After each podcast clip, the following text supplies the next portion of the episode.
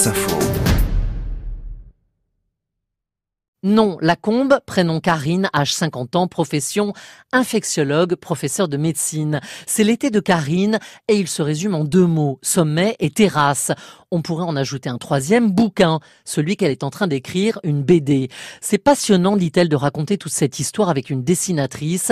La chef du service des maladies infectieuses à l'hôpital Saint-Antoine à Paris est très demandée. On peut le dire, c'est une star. Elle et sa petite coupe au carré sont passées des dizaines de fois à la télé pendant le confinement. Ça s'est fait vraiment comme ça. J'ai remplacé mon chef qui était sollicité par LCI et voilà, c'était parti. Résultat, des nuits de 4 heures et un boulot de dingue. Bilan, un monde qui s'ouvre à elle. En fait, j'ai approché des gens, le monde de la presse notamment, ça a été une vraie découverte.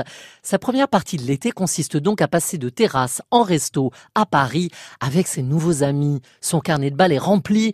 Il faut dire que sa présence à la grosse conférence de presse d'Édouard Philippe et Olivier Véran le 29 mars n'était pas passée inaperçue.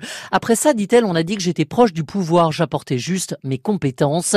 C'est ce qu'elle raconte du fin fond de ses Alpes natales. Ah oui, là, je déconnecte. C'est chez moi. Je m'occupe de mes trois enfants aussi.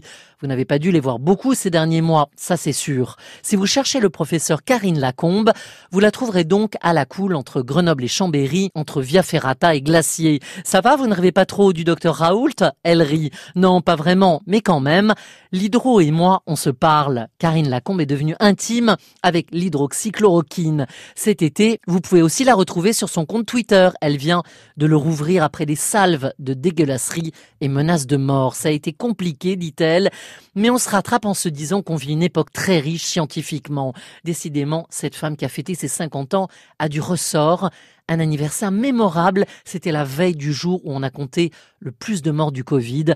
Un destin pareil, ça ne s'oublie pas.